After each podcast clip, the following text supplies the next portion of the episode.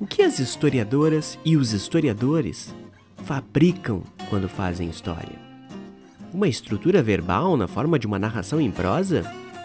Um discurso que busca explicar o curso dos acontecimentos passados ao mesmo tempo em que os representa? Ou uma conexão científica, metodologicamente controlada entre passado e presente, dotada ainda de uma projeção de futuro que dá sentido e significado para a orientação de nossas vidas? Mas nós também não aplicamos diferentes teorias pontuais, moldadas para o entendimento de objetos específicos, tanto na pesquisa quanto em sala de aula? É possível fazer história sem ter uma filosofia da história, mesmo que escondida, mesmo que pouco consciente? Se essas questões parecem inquietantes, escuta aí, pois esse programa é para você.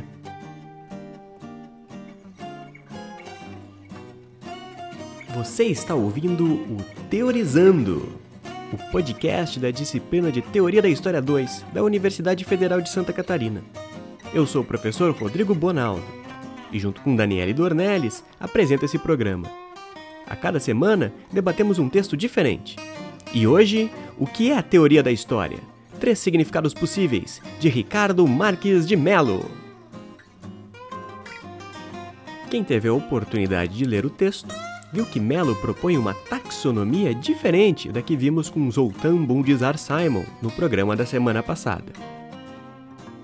Simon fazia uma divisão entre teorias da história e teorias sobre a história. Mello tem uma abordagem um pouco diferente, pois ele divide as teorias da história em três tipos. Primeiro, como teorias do conhecimento produzido pela disciplina da história, que são teorias da historiografia, das condições da história enquanto conhecimento, narrativa ou ciência. Depois, ele fala das filosofias da história, entendendo essas filosofias como teorizações sobre o curso das ações humanas e dos processos históricos concretos, da entidade história, de sua substância e sentido. Ou seja, ele fala das filosofias especulativas da história e não menciona as filosofias analíticas da história. Por último, o autor de hoje fala das teorias pontuais da história. Teorias que não necessariamente valem para toda disciplina ou toda história do mundo, mas que usamos em nossas pesquisas ou mesmo em sala de aula. Hoje, nós vamos começar comentando um pouco sobre as teorias do conhecimento histórico e depois vamos conversar com nossos convidados sobre as teorias pontuais da história. Mas nós não vamos falar de novo sobre filosofias da história. Se você quiser saber mais sobre o assunto, volta lá no nosso primeiro episódio ou confere o verbete da Wikipédia reformulado pela Ana e pelo Vitor, nossos entrevistados da semana passada. É só digitar filosofia da história no Google. É a primeira entrada que aparece. Mas fiquem ligadas, talvez esse assunto das filosofias volte lá no quadro de reação. Antes disso, no quadro de entrevistas, temos três atrações imperdíveis que vão nos ajudar a exemplificar o que Melo chama de teorias pontuais da história. Nosso primeiro entrevistado é o Alexandre Fiore, doutorando em História aqui na UFSC. Alexandre é responsável pela reformulação do verbete História dos Conceitos da Wikipédia Lusófona, um verbete destacado. Você sabia que apenas 0,11% dos verbetes da Wikipédia tem essa qualidade toda? Pois é. Esse é mais um verbete trabalhado no âmbito do projeto Teoria da História na Wikipédia. O Alexandre vai nos falar um pouco a respeito da história dos conceitos e vai focar nas contribuições teóricas do Kozelek, o mais famoso dos historiadores conceituais. Nosso segundo entrevistado de hoje é Henrique Espada, professor da UFSC. Henrique Spada é um dos historiadores que melhor conhece a microhistória italiana. E hoje ele vai nos ajudar a entender o conceito de circularidade cultural, a partir do uso que Carlo Ginzburg, o mais famoso dos microhistoriadores, faz desse conceito. Por fim, vamos ouvir a historiadora Cássia Silveira. Cássia é professora da Universidade Federal do Rio Grande do Sul ela usa alguns conceitos do sociólogo Pierre Bourdieu no seu trabalho e vai nos ajudar a entender e a exemplificar mais um dos usos teóricos que Melo chama de pontuais. Mas o programa não acaba por aí não, pois vamos ter ainda o nosso quadro de reação, no qual nós ouvimos os comentários das alunas e dos alunos da disciplina de Teoria da História 2 aqui da UFSC. Então, vamos falar de teoria? O texto do Ricardo de Mello cita muitos autores. Mas não fiquem ansiosas com isso não. Nós não temos a pretensão de entender os pormenores de cada um desses teóricos, mas apenas de introduzi-los. A gente podia passar o semestre inteiro falando só do Michel de Certeau, ou só do Hayden White, só do Ginsberg e da microhistória italiana, ou só do Kozelek e da história dos conceitos. Para não falar de Hegel ou Marx, talvez uma vida inteira seja pouco para estudar esses grandes pensadores. Por isso, acima de tudo, o importante desse tópico da disciplina é discutir a taxonomia. O importante é refletir sobre que tipos de teorias existem, como nós podemos classificá-las, para que, que elas servem e como elas podem ser úteis para a gente. Segundo Ricardo de Mello, o primeiro tipo de teoria entende a história como disciplina da história. Esse tipo de teoria se pergunta, sobretudo, como conhecimento histórico é produzido. É por isso que as teorias do conhecimento histórico estão no campo metateórico, pois pensam o conteúdo pensado. Assim como em uma metapoesia o poeta versa sobre a própria arte de poetar, em uma meta-história, o historiador reflete sobre a prática de historiar. Esse despertar epistemológico da história é um tanto recente. Ele ganha força nos anos 70 do século passado, na obra de autores como Michel de Certeau e Hayden White.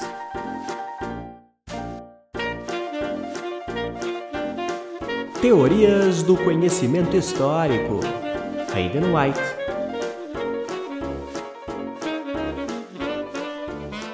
Hayden White foi responsável por trazer para o debate historiográfico questões elaboradas por filósofos analíticos como Walter Galley e Arthur Danto. Esses autores são associados à chamada segunda geração da virada linguística. Galley e Danto ajudaram Hayden White a desenvolver uma concepção que entende a história como alicerçada em procedimentos poéticos de construção narrativa. Para White, a história produz conhecimento ao resolver, por meio de procedimentos literários, questões filosóficas. Segundo sua perspectiva, a plausibilidade e a coerência da explicação histórica depende de algumas estratégias. Primeiro, da elaboração do enredo ou da intriga da história, tarefa ligada à dimensão da estética. Segundo, da formalização dos argumentos, procedimento ligado à epistemologia. Terceiro, da implicação ideológica do discurso, que é ligada ao campo da ética. Vejam que essa concepção de história do Hayden White não separa cartesianamente forma e conteúdo. Na verdade, para ele, a forma também possui conteúdo, também transmite significado. Vou dar um exemplo bem simples.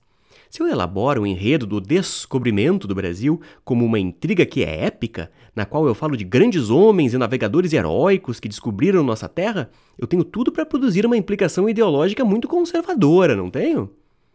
Mas se por outro lado eu elaboro o enredo das navegações portuguesas com uma intriga trágica, tentando mostrar, do ponto de vista dos índios, que o dito descobrimento foi na verdade um genocídio cruel, eu vou ter os elementos para dar um significado muito mais crítico à história do Brasil.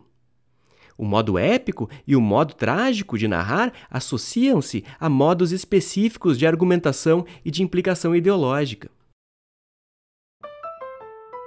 Notem que eu posso muito bem elaborar uma intriga no modo épico ou outra intriga no modo trágico usando as mesmas fontes, as mesmas documentações.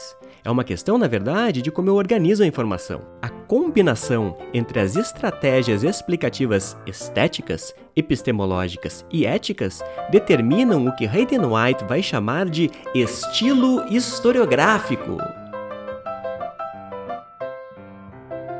Essa concepção de história que chamamos de narrativista causou alvoroço quando foi proposta por White lá em 1973, no livro Meta-História. Nesse livro, Hayden White começou a desenvolver uma teoria tropológica da história. Essa teoria partia da premissa de que figuras de linguagem são figuras de pensamento, que nós pensamos através da linguagem, que não temos como pensar sem ela, nem, sem a linguagem, dar significado ao mundo. Indo além, White ensinava que a historiografia prefigurava a história em tropos do discurso. Tropos são lugares comuns literários, formas de se contar a história, formas que o estruturalismo de White considerava limitadas em número. Ou seja, existe um número limitado de formas de se contar histórias, formas que são culturalmente e ideologicamente moldadas, e quando vamos escrever a história, acabamos recorrendo a elas. Essa é talvez a grande provocação do Hayden White. O formato do texto histórico é mais relevante do que as fontes. Ou seja, a forma é mais relevante do que o conteúdo, não apenas para a organização da informação do passado, como também da produção do seu significado. Já dá para ter uma ideia de por que Hayden White é tão polêmico, não é? White nunca disse que a história é igual à literatura, nem, muito menos, de que tudo é relativo e que a verdade não existe. Mas ele afirma, sim, que a história compartilha muito mais procedimentos com a literatura do que os historiadores gostam de admitir. Para o Hayden White, a história é uma estrutura verbal na forma de um discurso narrativo em prosa que busca explicar o curso dos acontecimentos passados através da representação do que aconteceu. E, a partir de suas ideias, é difícil defender que a história possa ser uma ciência. É por isso que o nome de Hayden White continua sendo polêmico até hoje. Ele parecia acreditar que a história era um artefato literário de produção de significados poético-ideológicos.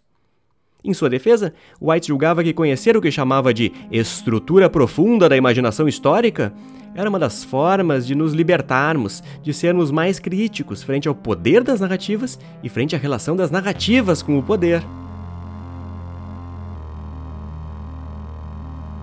Teorias do conhecimento histórico.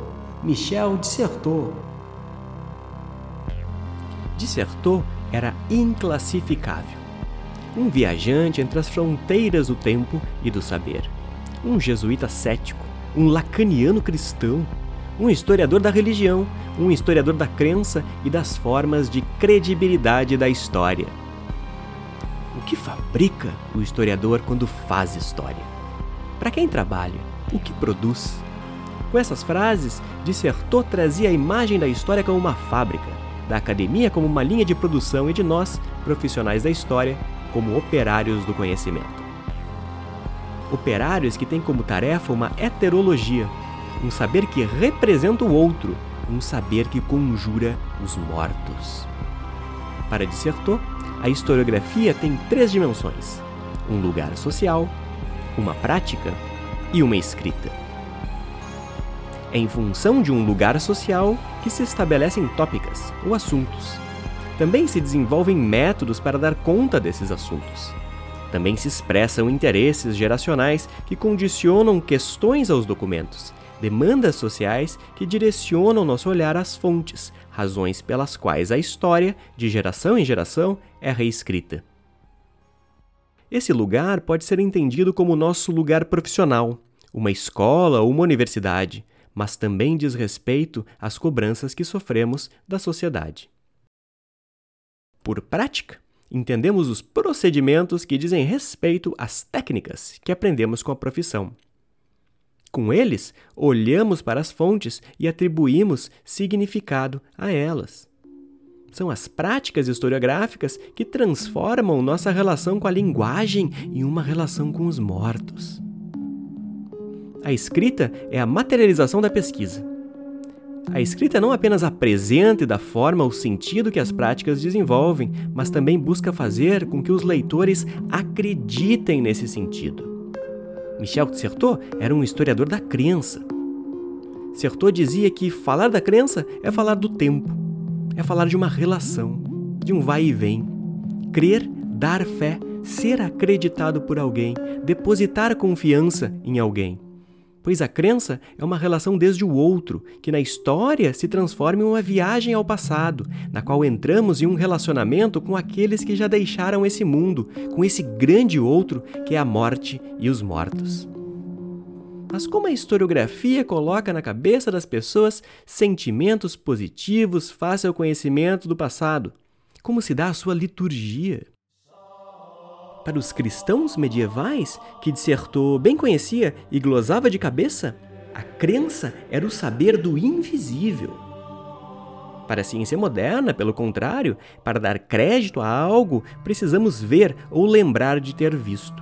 De modo que o depósito da fé se limita, na modernidade, a duas fontes possíveis: a memória e a evidência.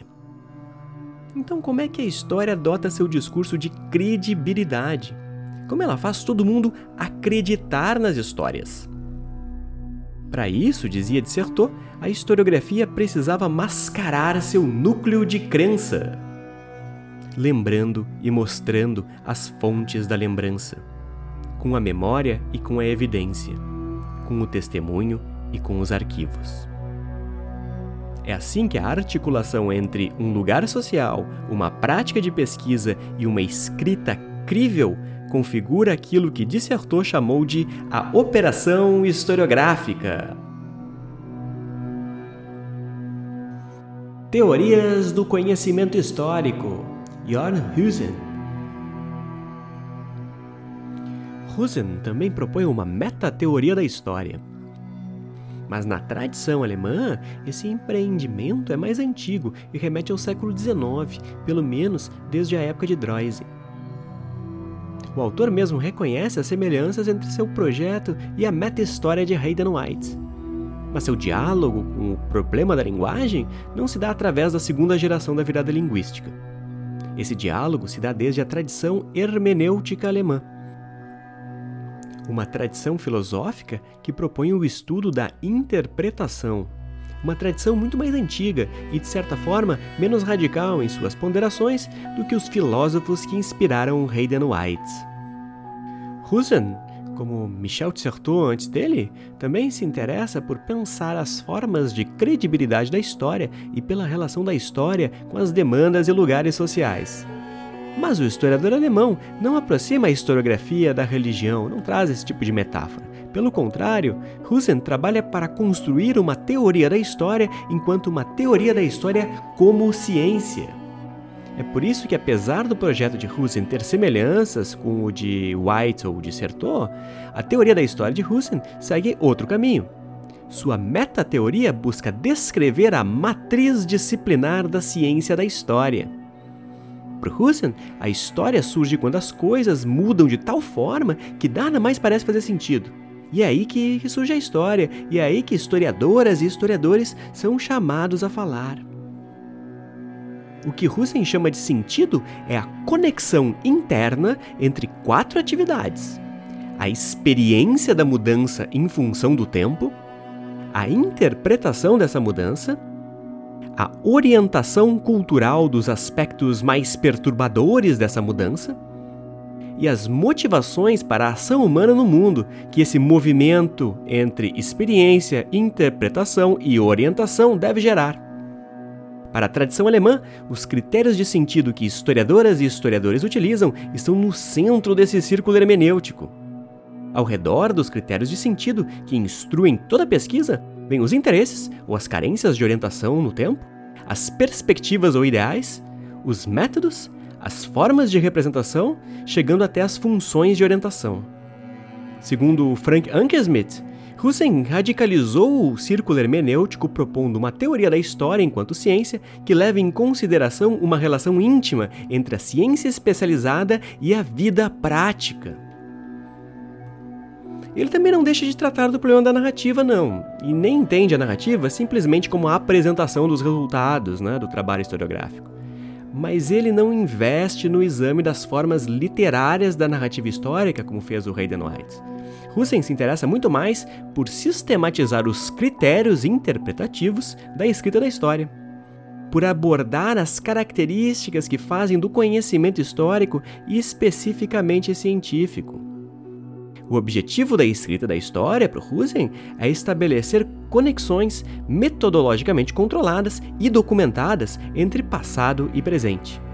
Mas esse esforço de fazer essas conexões entre passado e presente só faz sentido quando atende às carências públicas de orientação no tempo, que são demandas sociais que dizem respeito aos nossos projetos coletivos de futuro. A orientação da vida prática é, afinal de contas, a finalidade do estudo da história. Por isso que a própria matriz disciplinar da ciência da história também se modifica através da dialética entre tradição e inovação. A obra de Husserl é fundamental para todas as pessoas que procuram conciliar a reflexão sobre a disciplina da história, sobre as narrativas históricas, sobre as estratégias de credibilidade do discurso com os critérios de cientificidade do conhecimento histórico. A obra de Husserl também é muito visitada por quem pesquisa ensino de história, pois ele compreende a teoria da história como parte da didática da história pois é com o auxílio da teoria da história que aprendemos a pensar e a ensinar a pensar historicamente.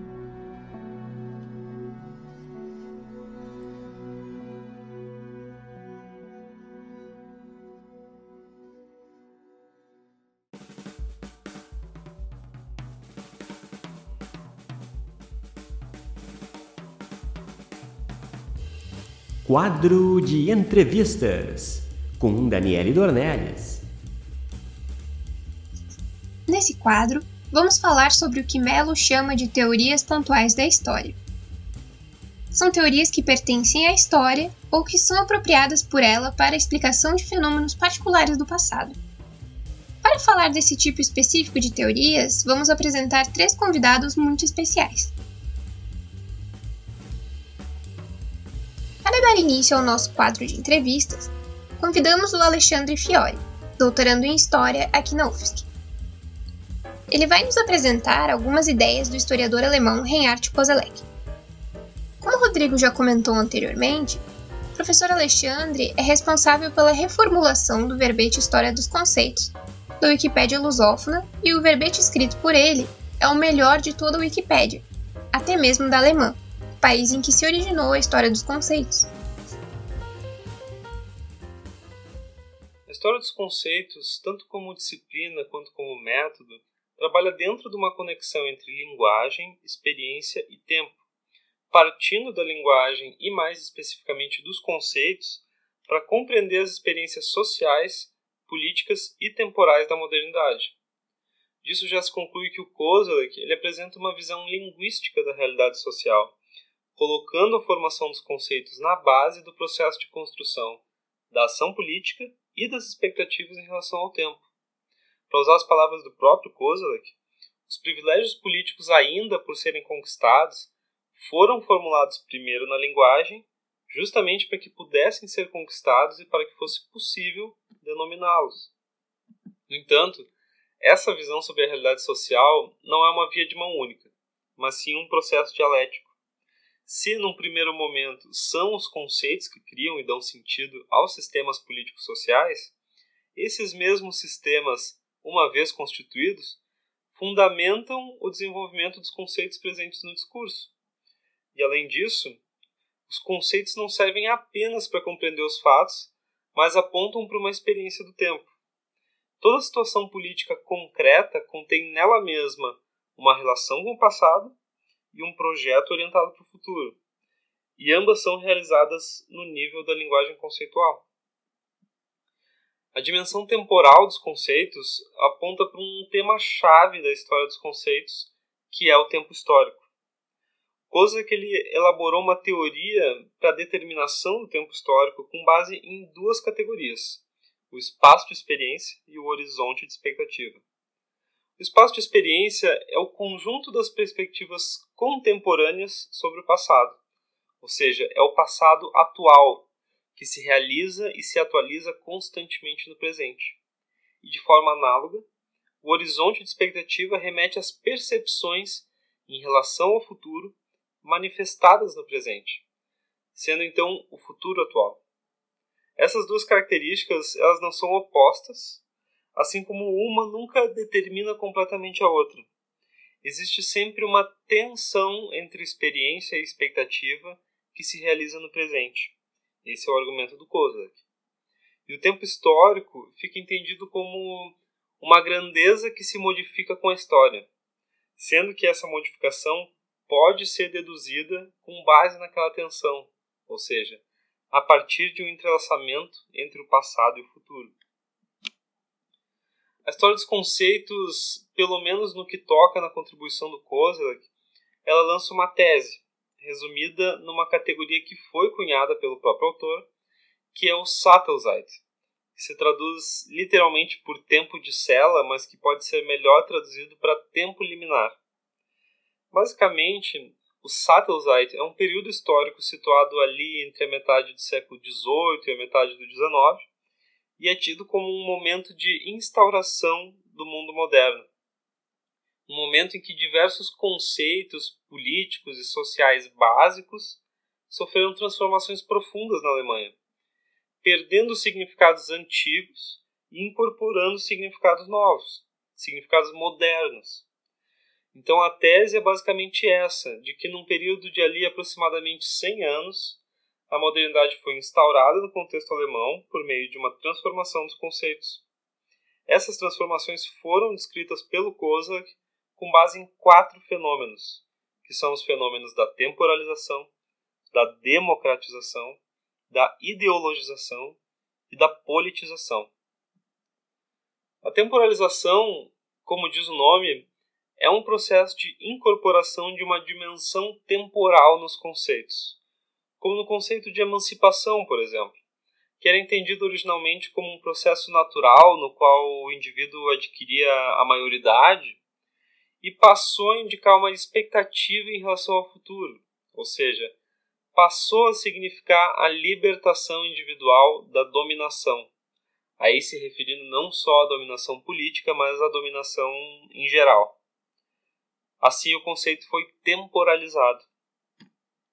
O segundo fenômeno é o da democratização, que remete a um espalhamento do, do vocabulário político entre diversas classes sociais na sociedade, o que fez com que os conceitos deixassem de se restringir a uma aristocracia. O conceito de burguês, por exemplo, era usado para se referir a um indivíduo honrado dentro de um determinado estamento, passou a se referir a um cidadão de forma mais genérica quando foi democratizado. Terceiro fenômeno é o da ideologização, que nada mais é do que a incorporação dos conceitos dentro de ideologias.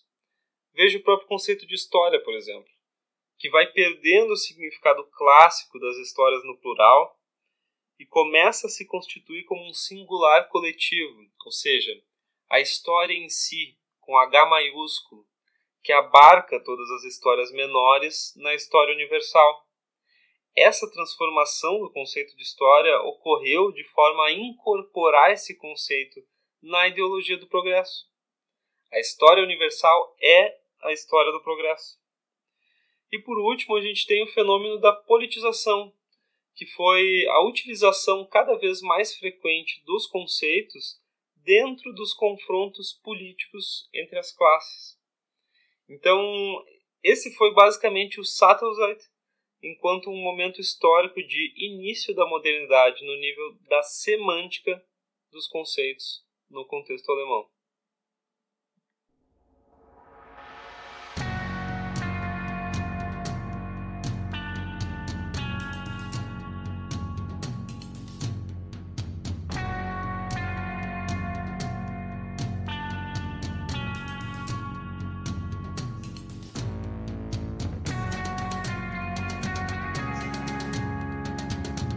Nos ajudar a entender o conceito de circularidade cultural, convidamos o historiador Henrique Spada Lima, professor aqui da UFSC. Henrique Spada é um dos historiadores que melhor conhece a microhistória italiana. O próprio Carlo Ginzburg nos dá essa certeza. Ginzburg disse que o livro de Henrique Spada, chamado A Microhistória Italiana, é uma investigação tão minuciosa e informada sobre esse tema que não existe nem em italiano nem em outras línguas.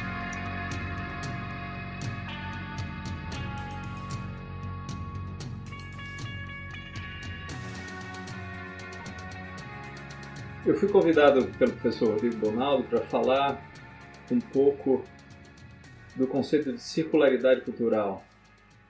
É, esse conceito circula, pelo menos, no, desde o final dos anos 80 no Brasil e desde os anos 70 na França, na Itália, na obra de autores como Mikhail Bakhtin, o formalista, o filólogo formalista russo, é, e, e, sobretudo, a obra de Carlo Ginzburg, né, historiador italiano, que nos, em 1976 publicou um livro chamado O Queijo e os Vermes. Esse é o título do livro uh, em que ele uh, explorava a história de um, uh, um moleiro, né, o dono de um moinho, que vivia no Friuli no início do século XVI, que foi perseguido pela Inquisição pelas suas ideias que ele expunha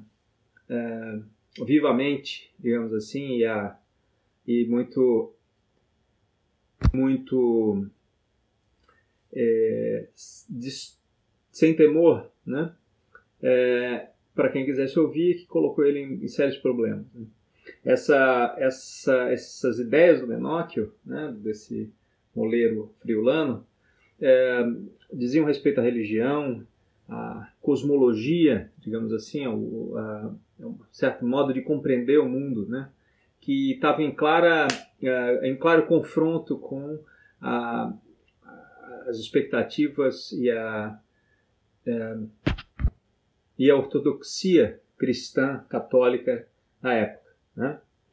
Uh, Ginsburg faz uma análise muito sutil dos documentos uh, deixados pelo, pelos dois processos inquisitoriais que o Menóquio foi objeto, e essa análise sutil é muito marcada por, pela, a gente pode dizer, pela filologia, ou seja, pela primeira vez alguém pegava uh, um, um, documento como um processo judicial e tratava esse documento e as palavras desse documento com as ferramentas da filologia, em geral, uh, dedicadas a explorar textos eruditos, né? E aí, não por acaso, um dos diálogos que o, que o Ginsburg tem nessa obra é exatamente com o filólogo e crítico literário do russo chamado Mikhail Bakhtin, que eu já mencionei, que havia escrito um livro muito importante sobre Rabelais, sobre grande François Rabelais, que era uma figura chave da literatura francesa do início da Era Moderna. Né? nesse, na, na, no trabalho de Bakhtin, traduzido no Brasil com o título Cultura Popular na Idade Média, o contexto de François Rabelais,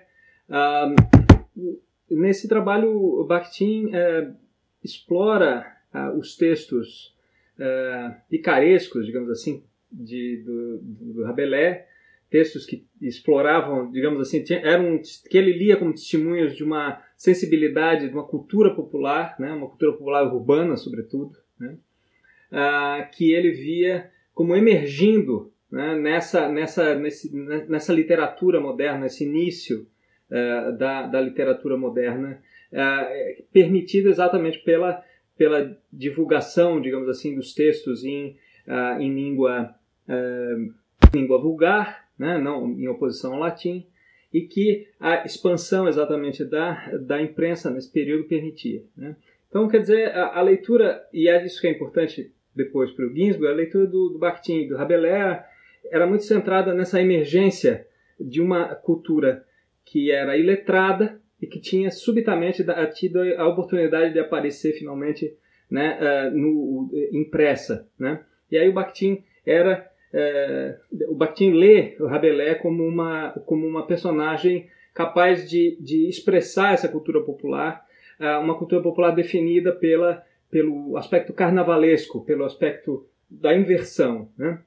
Bom, essa essa chave de leitura que supunha, digamos assim, uma, uma relação especial entre a cultura erudita e a cultura letrada foi a hipótese que captura uh, a atenção do Ginsburg, que na, em textos anteriores, sobretudo na, no primeiro livro dele, que é de 10 anos antes, é, é, o livro chamado Os Andarilhos do Bem, que é de, publicado inicialmente em 1966, ele havia já coletado, digamos assim, muita, muita documentação e muita, e muita reflexão sobre uh, o mundo daquilo que a gente pode chamar da cultura, uh, da cultura popular, uh, da cultura popular camponesa, né? que o Ginsburg explorava na, nas concepções religiosas né? e, nas, e nas ideias eh, digamos assim, autônomas de, de religião que a cultura camponesa é, tinha nesse momento. E aqui é importante levar em consideração que o Ginsburg vem de uma de uma reflexão sobre, as, sobre a relação entre a cultura popular e a cultura erudita que está muito marcada pelo estudo do início da Era Moderna e por uma compreensão de que esse é um momento especial, uma janela especial é, que se abre né, é, entre dois mundos, duas culturas que viveram é, vidas paralelas durante provavelmente a Idade Média inteira. Essa ideia que ele, que ele não inventa, mas que ele recolhe do, da historiografia, inclusive de gente como Délio Cantimori, que foi professor dele em Pisa, da historiografia que tratou dessa, desse momento né, do renascimento e do início, enfim, do, do renascimento, é, o início da era moderna, no século XV e XVI, sobretudo, né, como um momento de, de abertura, de extraordinária abertura, é, onde finalmente, com a divulgação da imprensa, uh, o mundo da cultura letrada, que se expressava em latim, tem a oportunidade de entrar em contato com um mundo de cultura que era expresso, eh, que não deixava registro porque era um mundo expresso em língua vulgar e que não deixava registro escrito. Esses mundos tiveram uma oportunidade, uma primeira oportunidade de se encontrar. Quer dizer, então aqui, antes de para poder falar em uma ideia de como circularidade, é preciso pensar que aqui tudo isso é, se baseia na hipótese de que a, é, na Idade Média, a, o mundo da cultura erudita e o mundo da cultura letrada, a, perdão, mundo da cultura erudita e o mundo da cultura popular existiam nos mesmos lugares, de certo modo, mas existiam em vidas paralelas, né? se expressavam em, em, idiomas diferentes, como se fossem duas culturas inteiramente separadas. Claro, nos anos, no início dos anos 70, esse é um debate muito interessante, muito importante sobre a relação entre cultura erudita e cultura popular. Mas aqui era uma hipótese sobre esse momento uh, do início do século XVI, o início da Era Moderna, onde essas duas culturas tiveram uma oportunidade de se encontrar ou de se cruzar de algum modo. Uma oportunidade favorecida exatamente pela, pela divulgação da imprensa, né? Uh, uma imprensa que começava também a se expressar não só em latim, mas também em língua vulgar, ou seja, nas línguas mais tarde que a gente podia chamar de línguas nacionais, como o francês, no caso Rabelais. Uh, e a circulação dos textos que a, que a publicação uh, permitiu acontecer. O caso do, do Menóquio, nesse sentido, era, era exemplar. Menóquio era um moleiro, não era analfabeto, mas era semi-alfabetizado, mas que tinha entre as suas posses livros. Né? Livros que eram que, que circulavam em, uh, em italiano naquele momento que um moleiro como ele, um cara simples que vivia, assim, digamos assim, no limite entre o, uma, uma uh, entre o mundo camponês e o mundo, na falta de palavra melhor, o mundo urbano, uh, esse esse sujeito que vivia nesse limiar, que podia andar e transitar entre esses esses mundos, mais ou menos, abria uma janela para essa essa experiência, uma experiência que não devia que não tinha deixado grandes registros, que é a experiência da cultura popular. Né? É, então, o conceito de circularidade entra aqui como uma tentativa de capturar essa relação. Né? Quer dizer, é uma hipótese é, é, é uma hipótese é, chave no livro do Ginsburg, assim como é, de certo modo, no livro do Rabelais, no livro do Bakhtin sobre Rabelais, de que a cultura popular e a cultura erudita, primeiro, viviam de modo separado até o início da Era Moderna, e que a invenção da imprensa e a circulação dos textos uh, e, e, de certo modo também a reforma, porque a reforma dava uma linguagem uh, de a reforma fornecia uma linguagem uh, e, um, e um, um, campo né, de contestação que permitia que vozes dissonantes do, da, da Igreja Católica uh, pudessem emergir. Claro, a contrarreforma é o espaço dessa, de, de, desse confronto desigual entre cultura, uma cultura e uma religião popular e uma uh, cultura e uma religião erudita, né? Um confronto violento que é, é exemplificado pelo, pelo, uh, pelos processos judiciais do qual é, é, é sujeito, né? Então, aqui é, a ideia da circularidade cultural serve como uma espécie de hipótese para tentar refletir sobre as relações entre, uh, entre uh, essas duas culturas. Né?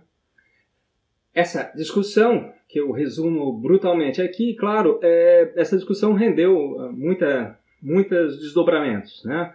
Uh, curiosamente, ou talvez não tão curiosamente, um dos desdobramentos é, uh, e isso eu vi no Brasil nos anos 90, um momento de formação para mim também, a ideia de circularidade cultural foi adaptada e apropriada para vários outros usos. Né? se falava, por exemplo, na, na, circularidade cultural no carnaval, a circularidade cultural no, urbana no século XX, sei lá. Né? E, e, essa, e essa é uma apropriação, me parece, um pouco selvagem demais. Quer dizer, uma apropriação um pouco é, analógica e que respeita pouco o contexto é, original em que ela foi construída como hipótese. Porque a ideia de que existem duas culturas, é, é uma ideia que muita gente contestou, mas a ideia de, de que existem, existiu em algum momento, né, no, na Europa pelo menos, uh, durante a Idade Média, uh, duas experiências culturais completamente diferentes que se, mistur se misturavam muito pouco uh, e, portanto, uma certa autonomia da, da, cultura popular com relação à cultura erudita. Essa é uma experiência datada, quer dizer, a, próprio, a própria hipótese da circularidade cultural de algum modo, su supõe que o início da era moderna, a divulgação da imprensa e e a homogeneização cultural que a, a, circulação do livro das ideias é, é, acontece a partir dali, fazem com que aquela hipótese, aquela, aquele, aquela imagem do, de duas culturas separadas não faça mais sentido. A circularidade é uma tentativa de capturar esse momento, esse momento de emergência, digamos assim, para usar uma metáfora que o Ginsburg é, usou uh, uma vez, de, um, de uma espécie de magma cultural é, na, na, cultura erudita através de, de textos como o do Rabelais ou através da experiência é, da experiência que é perseguida e criminalizada é, de um sujeito como Menóquio que imaginava poder contestar, por exemplo, a virgindade de Maria ou a, a hierarquia na igreja, o uso do latim, uh, ou mesmo a concepção do que é a criação do mundo, dos anjos, etc. Uh, então, essa, essa é, quando a gente pensa em circularidade cultural, a gente deve lembrar que esse é o contexto em que ela nasce como conceito, como hipótese. Né? Quer dizer, o conceito e uma hipótese usados para tentar compreender um certo momento das relações uh, desiguais entre o mundo camponês, sobretudo, mas também o mundo urbano popular e o mundo erudito é, que se expressa em língua latina, se expressa por escrito. Né? É, acho que basicamente é isso que eu tinha a dizer para vocês sobre o conceito de circularidade cultural.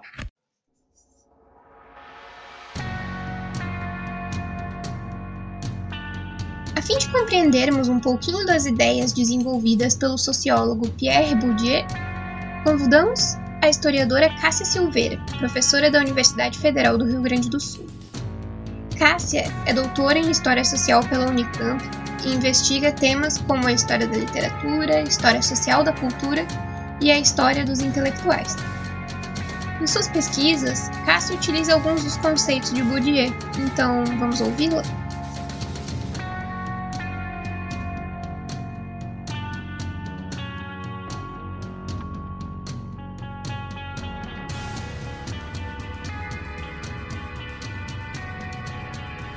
Oi, gente. Oi, Rodrigo. O Pierre Bourdieu foi um sociólogo francês que, já bem jovem, adquiriu notoriedade na França. Ele teve uma apropriação bem significativa no Brasil e em diversos campos de investigação. O caso do estudo da literatura é um deles, não necessariamente por meio da apropriação direta de todos os seus conceitos, mas pelo uso do tipo de reflexão que ele sustentou. O estudo da literatura, por parte dos historiadores, em geral se deteve em elementos que não dizem respeito diretamente ao texto literário, ficcional, mas em aspectos ligados à sua circulação, edição, comércio e às sociabilidades intelectuais. Nesse sentido, a reflexão de Bourdieu tem sido bem importante. Eu vou discutir com vocês um pouco as noções de campo e de hábitos desse sociólogo e também algumas outras correlatas. Mas vou usar exemplos bem pontuais relacionados ao estudo da literatura. É importante vocês terem em mente que essas categorias não são exclusivas para o estudo de objetos artísticos e literários. A noção de hábitos dá sustentação ao tipo de pensamento que Bourdieu pretendeu desenvolver, que pensava a ação social como algo que se conduzia a partir de disposições herdadas pelos indivíduos nos seus envolvimentos em uma série de jogos sociais. Então, o hábito seria para ele um conhecimento adquirido, mas também seria um capital, um recurso. Um capital, simplificando um pouco, é tudo aquilo que pode ser trocado, que pode ser convertido em outra coisa, ou que eu posso acessar para fazer uso nesses jogos sociais. O hábitos, que é um conceito que Bourdieu elabora a partir de textos do crítico de arte Erwin Panofsky sobre arquitetura gótica, vai ser esse conhecimento adquirido que dá ao indivíduo um sentido do jogo de uma forma que ele não precisa pensar, não precisa raciocinar. O Bourdieu vai dizer que é uma disposição incorporada, quase postural. Mas o que seriam os jogos sociais? Vou fazer uma analogia bem simples. Pensem num jogo de futebol. Ele acontece em um campo delimitado. Os jogadores conhecem previamente as regras do jogo, eles sabem o que podem e o que não podem fazer, e mesmo a subversão às regras ocorre de modo estratégico. Quando um jogador comete falta para evitar um gol certo, por exemplo, o jogo tem seus objetivos explícitos fazer mais gols do que os adversários. Agora vamos transpor isso para a realidade. O único jeito de compreender a teoria do Bourdieu é relacionando-a com a prática, com a empiria. O campo literário é movido por regras internas que têm uma autonomia relativa em relação a outros campos, econômico, político, religioso, por exemplo. Essas regras foram sendo elaboradas pelos próprios agentes no interior do campo, ao longo da história de desenvolvimento desse campo. Elas definem, por exemplo, normas de inclusão e de exclusão, de critérios de valor que vão posicionar os agentes sociais em lugares diferentes do campo, como literatura de vanguarda, como literatura comercial, por exemplo. Os agentes no interior do campo literário conhecem essas regras, mesmo quando não sabem enunciá-las e mesmo quando alegam não concordar plenamente com elas. Vamos recapitular. O hábitos é um conhecimento adquirido e um capital, um recurso. Um conhecimento que, segundo Bourdieu, dá aos indivíduos o conhecimento sobre o jogo sem que ele precise ter necessidade de raciocinar sobre ele, como um atacante que não precisa pensar para saber em qual goleiro ele tem que chutar a gol. Por meio dessas disposições incorporadas, os indivíduos podem se situar no espaço social de modo racional, ou seja, eles têm razões ao agir, eles não desenvolvem atos gratuitos. Ele vai dizer que é uma relação de cumplicidade ontológica com o mundo. Como se consegue essas disposições adquiridas? No jogo. Pode ser que a pessoa tenha tido o jogo em suas raízes. Vamos supor que um indivíduo se tornou escritor e nasceu em uma família que vivia em meio aos escritores. Esse indivíduo cresceu incorporando as regras implícitas de participação no campo literário. Ele tem todo um capital cultural que o coloca numa posição de facilidade perante outros agentes no campo. O estudo do campo, para o Bourdieu, vai ser o estudo da crença que sustenta o campo. Se é o campo literário que nos interessa, então estudá-lo vai passar necessariamente por compreender quais são os conjuntos de crença que fundamentam os jogos que funcionam no interior desse campo. Vai ser o estudo da linguagem que se joga nesse campo, o estudo das coisas materiais e simbólicas em jogo nesse campo, e que esse campo é capaz de gerar. Pensa assim: você olha um jogo de futebol pela primeira vez. Você não sabe que jogo é, nem como se joga.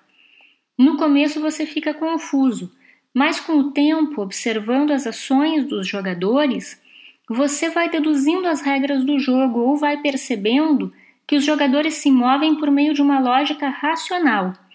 De acordo com um princípio semelhante, seria possível estudar o campo literário, ou o campo econômico, ou o campo religioso e assim por diante.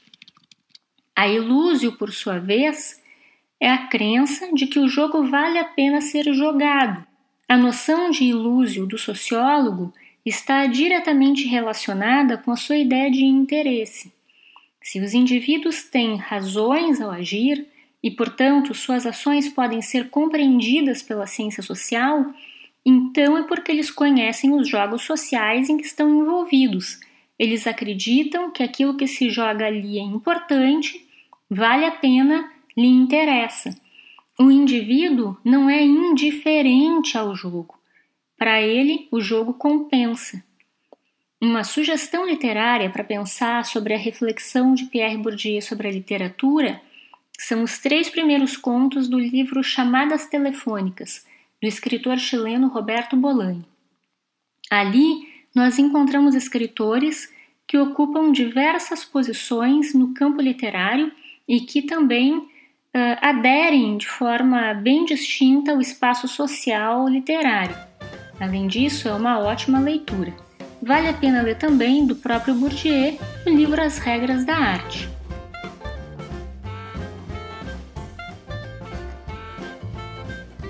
Quadro de reação com os comentários das alunas e alunos do curso de Teoria da História 2 da UFSC. Começamos esse quadro com uma pergunta fundamental, feita pela Cândida. Ao dialogar com as teorias pontuais na realização de uma pesquisa histórica, como perceber se a presença e o peso delas configuram ou não uma camisa de força, como alerta Mello? Como a historiadora pode fundamentar seu estudo sem ficar amarrada a determinadas abordagens teóricas e metodológicas? Embora entenda que esse risco está sempre presente, haveria modos de minimizá-lo?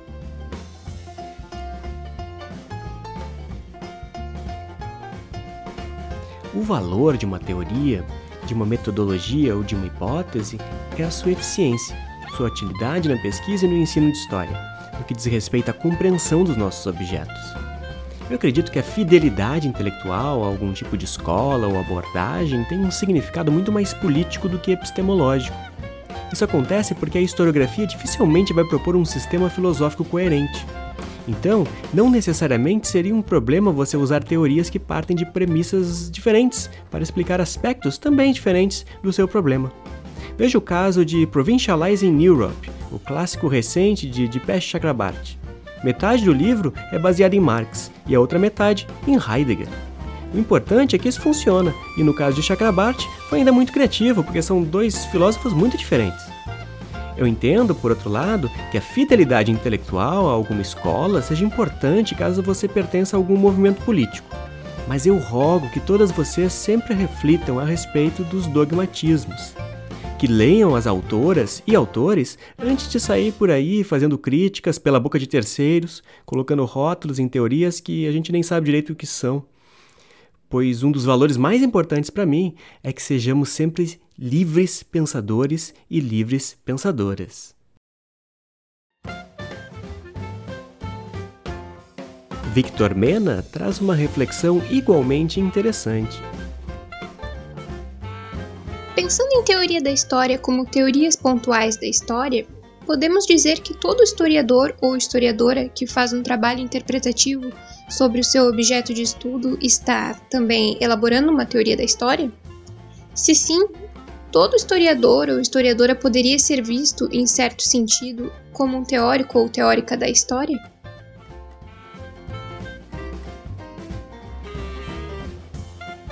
Olha, Vitor, é, eu acho que é impossível a gente pensar sem conceitos. Quando pesquisamos e ensinamos história, conceituamos a experiência do tempo dando sentido e significado a ela. Por isso, mesmo que a gente não reflita sobre a epistemologia da história, não repense os modos de se escrever a história, sempre estamos contribuindo, ainda que pontualmente, para a teorização.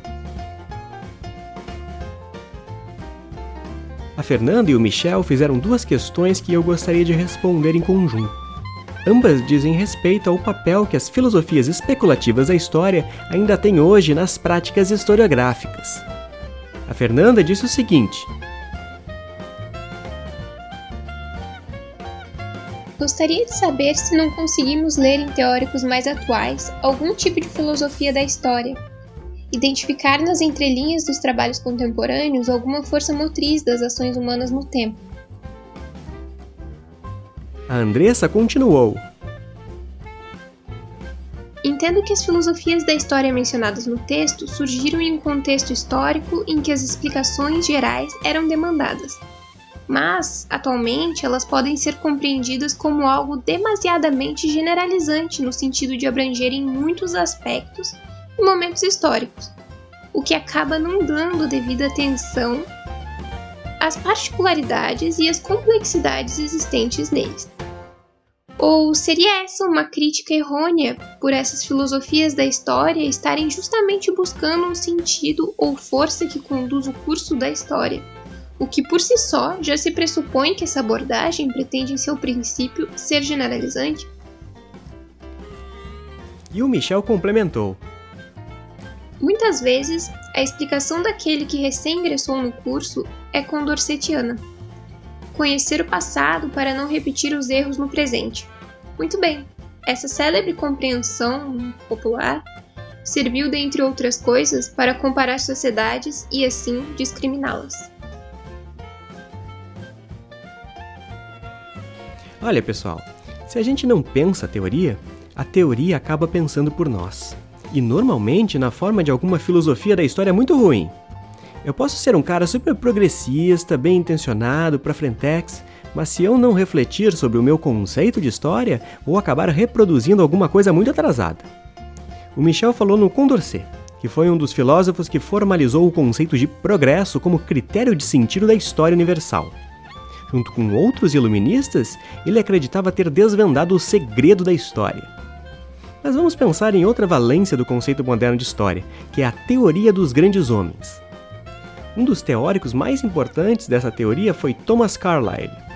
A noção carlyleana de história dizia que a história era feita por grandes homens. Esses grandes homens podiam ser profetas, como Maomé, poetas, como Dante ou Shakespeare, sacerdotes, como Lutero, homens de letras como Rousseau ou políticos, reis e imperadores como Cromwell ou Napoleão. Vamos ver como podemos cair nesse tropo, ou seja, nessa forma metonímica de se contar a história, uma forma que tomou todo pela parte, a sociedade toda pelos seus líderes ou pela sua elite. Já ouviram o seguinte argumento? Dizem que Stalin foi ruim, mas Stalin derrotou o nazismo. Agora eu lembro de Bertolt Brecht e pergunto o seguinte: ele não levou sequer um cozinheiro? Invadiu Berlim feito Rambo, saiu metendo catiuxa em todo mundo? Vocês entendem então como um suposto socialista pode ter uma concepção de história muito conservadora? Isso acontece muito com a história da ciência também, especialmente quando ela é feita por quem não é profissional da história. A história da ciência é facilmente reduzida à história dos grandes gênios que realizaram as grandes descobertas e trouxeram o progresso para a ciência. Eu poderia argumentar que esse tipo de narrativa não é histórica, é mais uma memória da disciplina, na qual o cientista estabelece uma genealogia que frequentemente termina nele mesmo, enaltecendo seu próprio laboratório. De todo modo, o irônico é que os cientistas sejam aqueles que mais reproduzem uma noção de história pré-científica carregada de romantismo. Uma noção pré-científica é executada, para pensar com Houston, quando nós não temos controle metodológico da nossa pesquisa. Daí nos deixamos levar por esses tropos. Isso acontece até no feminismo. E se eu sair por aí, por exemplo, fazendo uma história das grandes mulheres? A chave é trocada e, do ponto de vista da representatividade, pode ser até interessante, mas a concepção de história é ainda carlyleana. As críticas mais recorrentes que foram feitas às filosofias da história especulativas, como a Andressa bem lembrou, dizem respeito ao caráter universalizante delas, a teleologia, a lógica reduzida a um motor. São abstrações fascinantes, mas que começaram a sofrer com a falta de correspondência com a realidade das fontes à medida em que a historiografia avançou. Por outro lado, talvez seja mesmo impossível escrever história sem elas, ou pelo menos sem acusar uma forte herança das filosofias da história.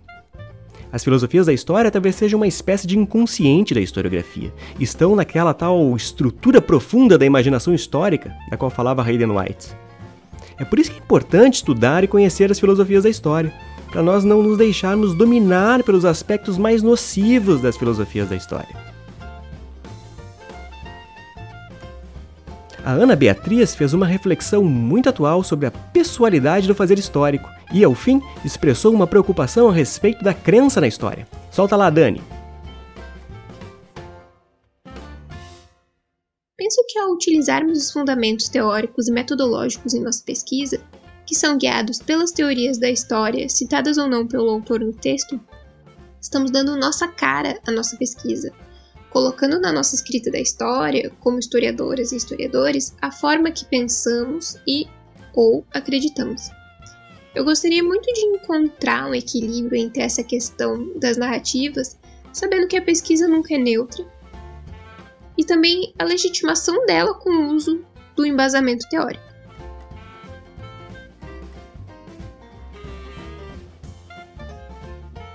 Essa pergunta é muito atual em um dossiê temático recente da revista História da Historiografia, organizada por Kali Firleinen e Pedro Caldas, apareceram alguns artigos problematizando como a historiografia se torna algo pessoal. É uma questão muito importante e até agora pouco estudada sobre o papel das emoções na vida intelectual e na pesquisa. Talvez a reflexão teórica, como você indica, possa mesmo ajudar a evidenciar como nossa relação com o nosso trabalho é íntima e afetiva. Mas eu não acho que esse dado da realidade entre em contradição necessariamente com a objetividade, nem, menos ainda, com a verdade. Na pesquisa histórica, nós sempre usamos procedimentos técnicos, como dizia o Sertor, né? essas práticas remetem aos critérios de credibilidade do nosso discurso. Elas passam por coisas como a crítica das fontes, o debate historiográfico, o controle metodológico e o emprego da retórica sempre acompanhado das provas, como ensina o Ginsburg. Para a comunidade historiadora, acredito que isso deve bastar. Mas e para o resto da sociedade? Eu quero trazer uma questão para a turma. Será que mostrar as provas, será que esfregar documentos e testemunhos na cara das pessoas é o suficiente para convencer nessa era de fake news? A maioria das pessoas talvez nem tenha educação para informação e nem sabe medir se estamos utilizando procedimentos corretos ou inventando coisas da nossa cabeça. Sem educação para a informação e frente a um mundo muito complexo, com muita informação, as pessoas tendem a acreditar naquilo que elas têm vontade de acreditar. E é aí que eu acredito entra novamente o papel da emoção. Como explica o Kali Feichleinen e o Pedro Caldas, o problema que se impõe é como personalizar a história sem se tornar autocentrado. A solução que eles mesmos oferecem é com alguma forma de empatia. Além da verdade, dos documentos, dos fatos e da, dos testemunhos, talvez tenhamos que apostar em uma história mais empática, mais generosa, que converse com as pessoas. Especialmente com aquelas pessoas que acham que não gostam de história.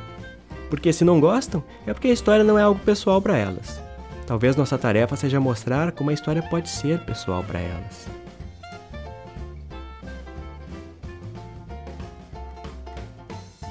O Maurício veio com uma curiosidade sobre o surgimento da teoria da história como campo de estudos no Brasil. É uma oportunidade para a gente falar um pouquinho sobre esse campo de estudos que eu e a professora Flávia Varela uh, atuamos aqui na UFSC. Sabendo que esse debate sobre teoria da história não é muito antigo, me veio uma curiosidade. Como surgiu a disciplina de teoria da história nos cursos de história brasileiros Quais foram os embasamentos para construir a disciplina, visto que há várias lacunas não preenchidas sobre o debate? É verdade, Maurício, o debate é um pouco recente. Na verdade, ele já existia antes, mas a discussão teórica durante e antes dos anos 90 no Brasil era muito pobre. E isso é reconhecido por historiadores importantes daquela geração, como Francisco Falco, que, a despeito de todas as dificuldades de interlocução, tocava esse tipo de debate. Teoria da história se firma como campo de estudos no Brasil após os anos 2000. É quando historiadoras e historiadores começam a fazer dissertações e teses focadas em teorias ou dotadas de abordagens teoricamente orientadas. Tem a ver com a expansão do sistema de pós-graduação em nosso país, mas também tem a ver com o desenvolvimento da historiografia brasileira, que é hoje reconhecidamente uma das melhores do mundo. Muito desse pessoal da teoria tem pelo menos um pé na história da historiografia. A relação entre teoria da história e história da historiografia no Brasil é intensa. Isso acontece também porque, como defendeu Valdeir Araújo, a história da historiografia sempre vai depender, em algum grau, de uma analítica da historicidade. A história da historiografia também pode ajudar a historicizar as teorias a manter o problema da mudança em função do tempo no centro de nossas experiências de pesquisa. Assim, para usar a expressão do Michel Tsertot, não somos mais fujões, ou seja, não deixamos de ser historiadores quando nos tornamos teóricos da história. Mas essa, é claro, é só mais uma forma de se fazer teoria.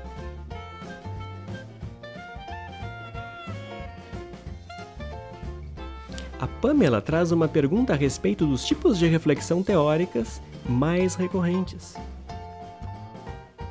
Existe um protagonismo da concepção de história enquanto curso dos acontecimentos humanos, sem uma necessária discussão sobre as disputas teóricas e os embates disciplinares que envolvem o ofício do historiador.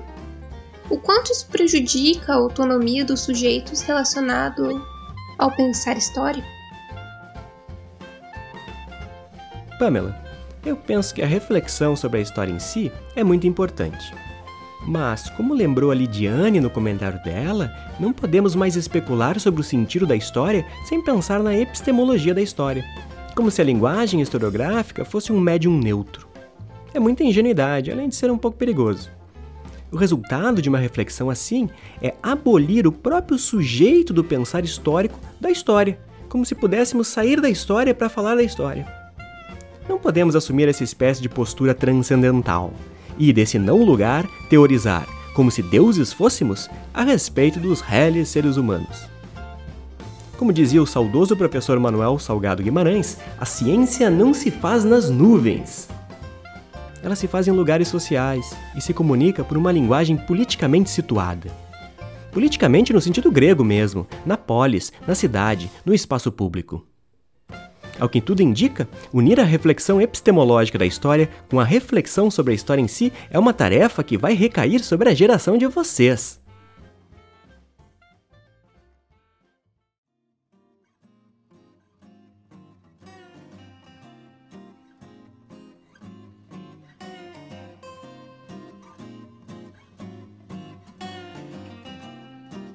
É isso aí.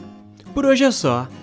Eu e a Daniele gostaríamos de terminar agradecendo o Alexandre, o Henrique Espada e a Calça Silveira pelas falas muito generosas. Muito obrigado a todas e a todos pela audiência. Na semana que vem, vamos conversar sobre o papel de Walter Benjamin na historiografia contemporânea. Até lá!